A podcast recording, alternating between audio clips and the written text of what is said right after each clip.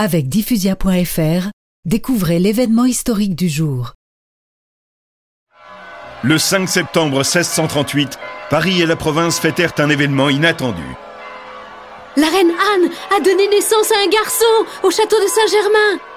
Il se prénomme Louis comme son père le roi, et Dieu donné car don de Dieu. Les réjouissances populaires durèrent pendant plusieurs jours dans le royaume de France. Vive, le roi Vive la reine